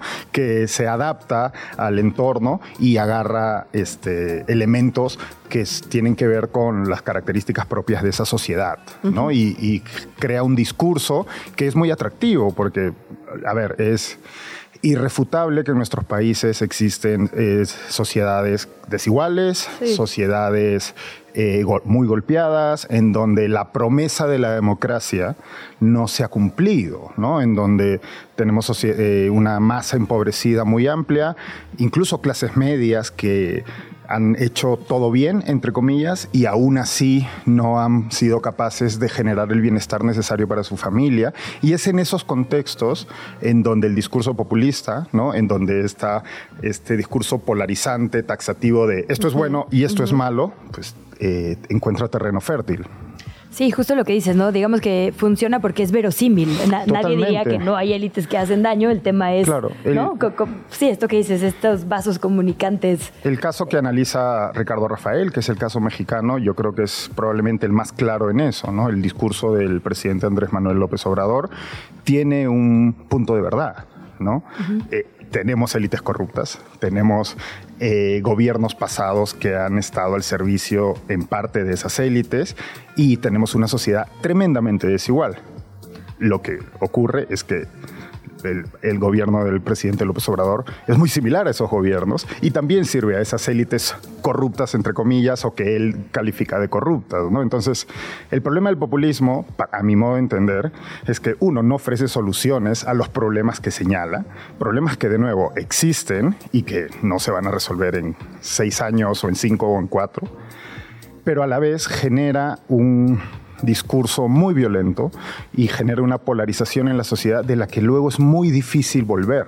Ese discurso que, se, que hemos visto en, aquí, que se está viendo en El Salvador con un presidente cuasi dictatorial, que hemos visto en otros lugares de la región, es muy difícil que de ahí retrotraigamos eso y volvamos a tener una discusión que no esté centrada en ese nivel de violencia que establece un discurso populista.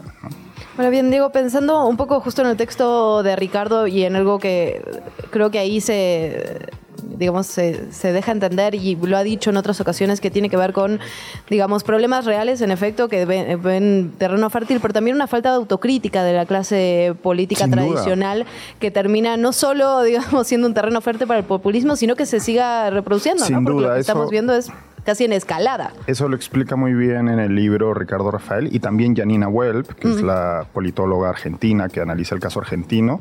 Una de las condiciones sine qua non para la aparición de un, de un, de un populismo exitoso en una sociedad es esas élites que son incapaces de, ya no solo de atender, sino incluso de escuchar los reclamos de la mayoría de la sociedad. Son élites que son incapaces de mea culpa o de cambiar para poder, o sea, al final de cuentas, pues un gobierno, una democracia se supone que debe servir a la gran mayoría de sus ciudadanos, ¿no? Para eso son, es una democracia y por eso quienes somos demócratas convencidos creemos que una democracia es mejor que un régimen dictatorial o autoritario pero pues en efecto, en muchos de nuestros países, si no en todos, nuestras élites no son capaces de responder ante el clamor de esas mayorías que de manera más que justificada eh, pues desconfían de lo que viene ocurriendo, del, éxito de nuestras democracias. ¿no? Diego, cuéntanos sobre cómo se fraguó, digamos, este libro, cómo se concretó, porque pienso, decías, por ejemplo, Ricardo Rafael, me imagino que no tuvo tantos problemas de reporteo como Carlos Dada, ¿no? Eh, ahí, digamos, cada terreno, pregúntate un poco eso, ¿no? ¿Quiénes son las y los reporteros? ¿Qué país eh, les tocó? y, los retos, ¿no? Para cada uno, porque... La idea, bueno, la idea original del libro es, fue del director editorial del Grupo Planeta, él me buscó, es un muy buen amigo y me dijo, oye, tengo esta idea que, ¿no? Como un poco nebulosa y creo que tú serías la persona indicada para, para realizarla. Conversamos varias veces y dijimos, ya, ok, vamos manos a la obra. Eh, lo más interesante para mí fue encontrar la persona indicada para cada, para cada país, ¿no? De nuevo, estamos hablando de países en donde hay fenómenos populistas y eso se traduce en que hay en sociedades muy polarizadas, en donde y inevitablemente sea uno quien sea, diga lo que diga, va a ser señalado por uno u otro bando como, tomar un partido el enemigo, ¿no? Entonces, para mí era muy importante, y habrá quien me diga, no, es que tal es de derecha o tal es de izquierda, pero para mí era muy importante, y tuve que leer muchísimo, y a muchos autores y autoras, para encontrar a una persona que a mí me pareciera, era, por supuesto, yo soy el coordinador del libro, que tenía una perspectiva pues, objetiva no, porque no, nadie es objetivo per se, pero que sí tuviera una, un punto de vista honesto, un punto de vista que conociera bien la realidad, que sea capaz de pensar con sangre, con cabeza fría, ¿no? Eh, eso fue lo más importante, encontrar a la persona adecuada. Y luego lo otro era yo quería una mezcla de periodistas y de politólogos o de académicos, ¿no? Porque me interesaba, eh, por un lado, la cuestión humana, la cuestión más de reporteo, como señalabas, pero también me interesaba la visión más panorámica e histórica que puede aportar un politólogo, ¿no? Entonces, eso era importante y, claro, también resulta difícil en ese caso porque los politólogos o académicos no suelen escribir todos para español. Exacto, sí, totalmente, para un público pues de a pie de calle y por otro lado los periodistas y yo soy periodista, muchas veces nos quedamos en la superficie nada más, ¿no? Y somos y nos cuesta porque el día a día nos come y nos cuesta abrir esa perspectiva, esa lente que nos permita hablar de procesos históricos, ¿no? Entonces, eso eso también fue bien importante, encontrar ese mix entre académicos y periodistas que sean capaces de hablarse entre sí, aunque obviamente pues esto no son entrevistas, no es un diálogo entre ellos, pero el libro se puede leer de esa manera, ¿no? Bueno, sale este libro. ¿Qué, expectativas tienes en relación a, digamos, a la recepción del público? Es un tema muy, pero muy, ya desde el título, ¿no? Digamos, ya de hablar de populismo es, es polémico per se. Es un término, pues, que yo creo que todos usamos y que está muy presente en la discusión pública, pero como les decía al inicio, pues es muy difícil de ponerse de acuerdo en qué significa, ¿no?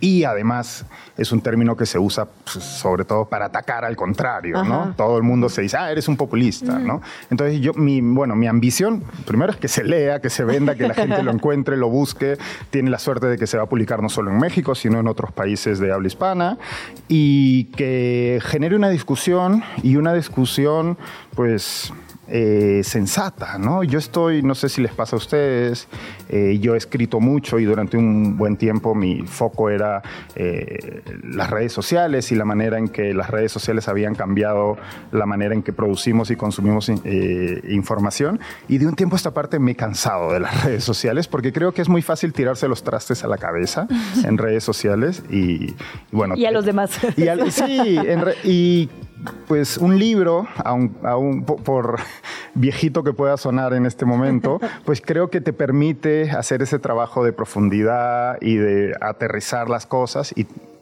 eh, explotar una conversación distinta, ¿no? Esa es mi ambición, ojalá, ojalá sea el caso. Quiero que sepas que esa es la marca de este espacio, como que dijimos, vamos a intentar hacer algo joven, fresco, cool, y luego fue que no, no, somos, ni tan chavas ni tan chidas, tenemos una cortinilla, entonces bienvenidos los libros, es justo lo que nos gusta aquí también. Fantástico. Diego Salazar, pues muchísimas gracias, bienvenido a estos micrófonos y que sea la primera de muchas conversaciones. Ojalá. Muchísimas gracias por la invitación, ha sido un, todo un placer.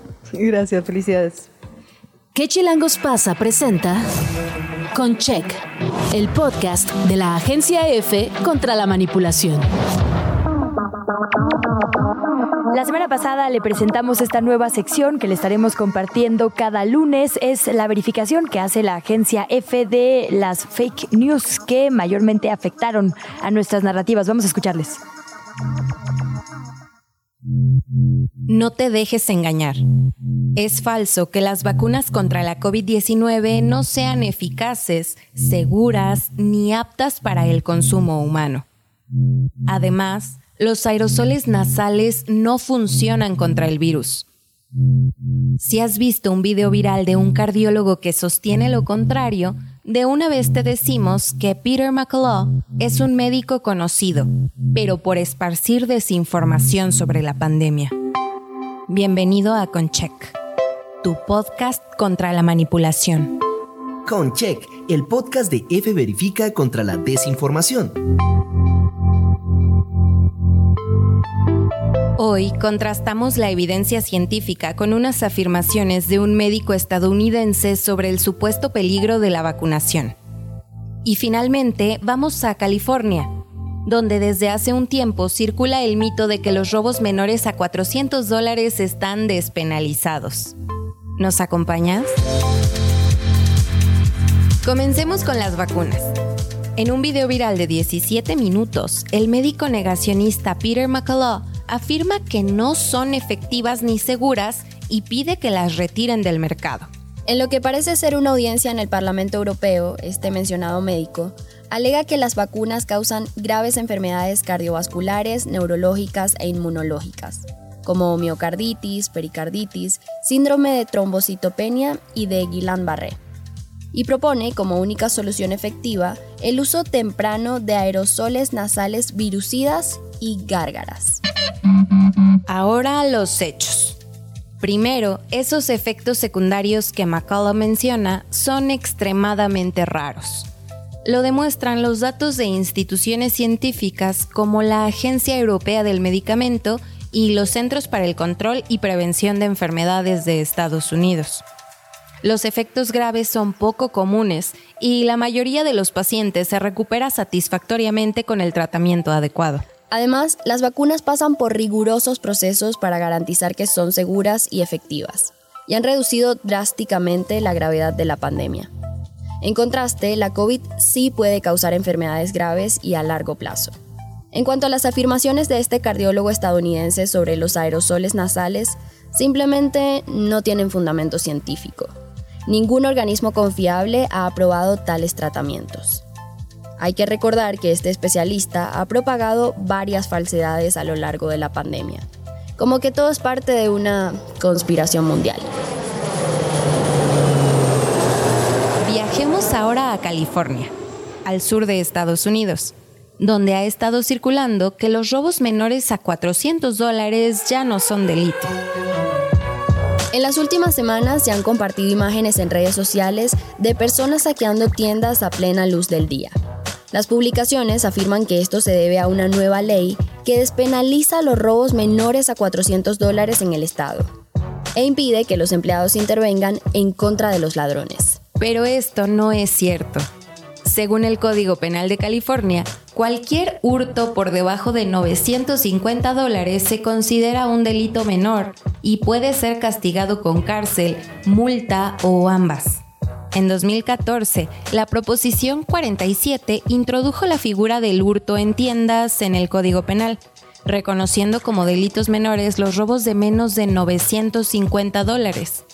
Esto de ninguna manera significa que se hayan despenalizado estos robos. Por otro lado, ninguna ley prohíbe a los empleados de los comercios enfrentarse a los ladrones. Depende de cada persona si decide intervenir.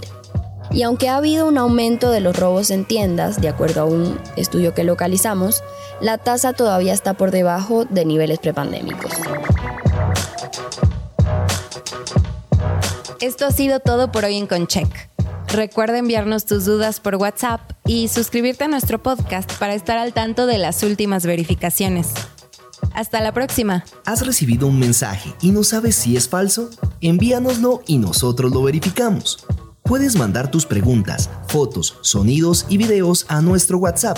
Es el más 52 55 61 66 24 82. También puedes consultar la web de F Verifica y seguirnos en redes sociales. La entrevista. ¿Ya estás grabando? 8 de la mañana, 47 minutos. Hablábamos al inicio de este espacio sobre el Nobel que se entrega hoy, el último Nobel. De, hemos estado platicando sobre los anteriores. Es el Nobel de Economía. Se lo entregan a Claudia Golding justamente por sus estudios sobre la brecha de género, sus estudios tan detallados sobre la diferencia salarial y en el mercado laboral de mujeres y hombres. Y para platicar sobre este asunto, me da muchísimo gusto saludar a Diana Cerros, economista y financiera, que platica hoy con nosotras. Diana, ¿cómo estás? Hola, buenos días, Luciana y Luisa. Espero que se encuentren muy bien y muchas gracias por la invitación. Igualmente, Diana, qué gusto saludarte en estos micrófonos. Sabemos que llevas varias horas despierta y analizando a este personaje. ¿Qué has encontrado? ¿Quién es? Bueno, mira, es la tercera vez que se otorga este premio a una mujer, a Claudia Golding, como ya lo mencionaban, y pues ha sido por las contribuciones en torno al estudio de la participación de las mujeres en el mercado laboral y la dinámica salarial pues de las mujeres a lo largo de todos estos siglos. Eh, las mujeres que anteriormente han ganado este premio fueron Elinor Armstrong en 2009 por las investigaciones sobre la explotación de recursos naturales eh, de manera colectiva y también Esther Duflo en 2019 por las aportaciones al estudio del combate de la pobreza, pobreza perdón, a nivel eh, global. Y ahora, regresando un poco a Claudia Golding, bueno, el premio de este año es por la investigación, que fue muy ardua, eh, de este economista, porque adoptó por primera vez un enfoque eh, integral sobre el papel histórico y contemporáneo de las mujeres en el mercado laboral y las diferencias de género, que pues desafortunadamente continúan presentes. Em, sus estudios son fundamentales em, no solo porque explican las deficiencias de la participación femenina en el mercado laboral, sino porque también ponen en evidencia el impacto social del trabajo femenino, eh, la falta de políticas públicas para resolver el problema, sobre todo en países eh, en desarrollo, y la importancia, eh, desde mi punto de vista, del apoyo entre las mujeres. Entonces, eh, para explicar un poquito este premio, hasta antes de las contribuciones de Golding en la década de los 80s y 90s, los economistas eh, creían y habían concluido que existía una relación positiva entre el crecimiento económico y la participación de las mujeres en el mercado eh, laboral. A ver, en palabras un poquito más mortales, esto quiere decir que a medida que la economía crecía, pues se creía que más mujeres trabajaban. Entonces, eh, Golding se dio a la tarea de investigar e incluso corregir datos de los últimos 200 años, porque hasta ese entonces solo se habían estudiado aproximadamente como 50 años, sobre el trabajo femenino. Em, desmintió esta idea y llegó a la conclusión de que la participación histórica de las mujeres en la fuerza laboral estadounidense en particular, pero que se puede, digamos, generalizar a varios países, podría describirse utilizando una curva en forma de U. ¿no? Eh, y esto era el resultado de un progreso tecnológico, el crecimiento del sector de los servicios y el aumento de los niveles de educación. ¿Qué quiere decir que eh, la participación de las mujeres tenga una curva, o, sea, pueda describirse como una curva en forma de U? Bueno, pues que la participación de las mujeres hacia mm, antes del siglo XIX era más bien la norma, ¿no? Contrario a todo lo que creía, pues, eh, o la creencia popular, ¿no? Las mujeres tenían que ejercer tareas físicamente demandantes y equiparables con aquellas realizadas por los hombres, ¿no? Porque el consumo era muy local, o sea, se producían bienes y servicios eh, en el círculo familiar. A consecuencia de esto, pues las condiciones de trabajo se endurecieron muchísimo, tanto para las mujeres como para los niños. Y así surgieron protestas, pues, todo el mundo, para que hubiera legislaciones muy estrictas que limitaban el número de horas trabajadas para las mujeres en actividades consideradas, digamos, riesgosas, ¿no? Entonces, esta participación femenina que era muy alta al principio, pues fue disminuyendo, ¿no? Y digamos, llegó a su menor nivel em, hacia 1920, 1930. Esto obviamente también estaba muy influenciado por las creencias de la época que pues las mujeres tenían que ejercer eh, pues su feminidad en el cuidado exclusivo del matrimonio y de los hijos, ¿no? Y con las pocas cifras que hay, alrededor, solo alrededor del 5% de las mujeres que estaban casadas en, hacia 1920 estaban trabajando, ¿no? Em, y pues al final todas estas ideas también incentivaron el concepto de que los hombres tenían que ganar un poco más porque pues de ellos dependía el sustento familiar, es decir, si la mujer se va a quedar eh, en casa a cuidar eh, a los niños, entonces pues los hombres tienen que ganar más. Eh, posteriormente, ya hacia 1930, después de la Gran Depresión y con la llegada de, la, de la Segunda Guerra Mundial sobre todo, las mujeres empezaron a migrar hacia trabajos en el sector de servicios y esto fue bastante positivo para las mujeres porque pues hubo una oleada por estas dos, eh, estos dos eventos de participación en el, en el, en el mercado laboral. ¿no? Em, y pues al final, sin saberlo, las mujeres estaban ganando una ventaja comparativa frente a los hombres porque pues todas las economías terminaron por migrar hacia sistemas basados en actividades terciarias o de servicios, ¿no? Es decir, muchas de las actividades que, que, que ahora se llevan a cabo en distintas economías pues más bien son terciarias, ¿no? Entonces, bueno, pues esto fue positivo. Sí, perdón, Luisa, dime. No, no, en realidad solo estaba, solo estaba pensando en esta parte que, también dice, ¿no? Sobre el presentismo masculino, como que no importa, como si las empresas no solo no requerieran o no les importara si son productivos o no, sino que estén disponibles con mayor tiempo y esto evidentemente es mayor a los hombres que a las mujeres, donde no recae, digamos, el cuidado de los niños, las niñas, los adultos mayores, etcétera, etcétera. Exacto, y esa también fue una gran contribución de esta gran economista, porque justo los empleadores creen que o, quieren que constantemente eh, las mujeres estén disponibles, ¿no? Y por eso en ciertas industrias es mucho más fácil que las mujeres crezcan, mientras que en otras, por ejemplo en el sector de logística, y hay un estudio muy interesante de McKinsey al respecto en México, eh, pues la participación de las mujeres es menor, ¿no? Y también la brecha salarial. Cuando una mujer, y esto tiene que ver mucho con la maternidad, eh, cuando una mujer entra al mercado laboral, es decir, saliendo de la universidad, eh, la diferencia salarial en general no es mucha, es alrededor de entre el 5 y el 7%. ¿no? Eh, esto puede tener, digamos, eh, la raíz puede estar en que las mujeres no sabemos negociar también el salario, pero en general, digamos, es relativamente pequeña esta diferencia salarial. Sin embargo, conforme va aumentando los años en la carrera profesional y que las mujeres deciden ser madres, es ahí cuando em, la diferencia salarial se incrementa de manera pues bastante importante, ¿no? y de hecho, esa cortinilla del, significa el fin del, programa. Nos tenemos que ir. ¿El fin del qué? Eh, del programa. Ya eh, terminamos esta emisión, querida Diana, pero bueno, es un tema que claramente nos apasiona a todas y del que tenemos que seguir platicando. ¿Dónde podemos ver más de tus análisis? ¿Te seguimos en alguna red? Y por supuesto, bienvenida siempre a estos micrófonos. Muchísimas gracias. Pues sí, me pueden seguir en Twitter como eh, arroba cerritos. Perfecto, Diana. Pues por allá te leemos. Muchas gracias por este saque porque, insistimos, es el inicio de una gran conversación. Muchísimas gracias, Luisa y Luciana. Muchísimas gracias, Diana. Con esto nos despedimos. Nos seguimos en redes sociales, arroba que chilangos pasa, en Facebook, Instagram y en Twitter. Estamos como arroba Radio Chilango, chilango.com. Gracias y hasta mañana. Hasta mañana. Esto fue ¿Qué chilangos pasa? Conducido por Luisa Cantú y Luciana Weiner. Una producción de Radio Chilango. Escucha un nuevo episodio de lunes a viernes en tu plataforma de podcast favorita.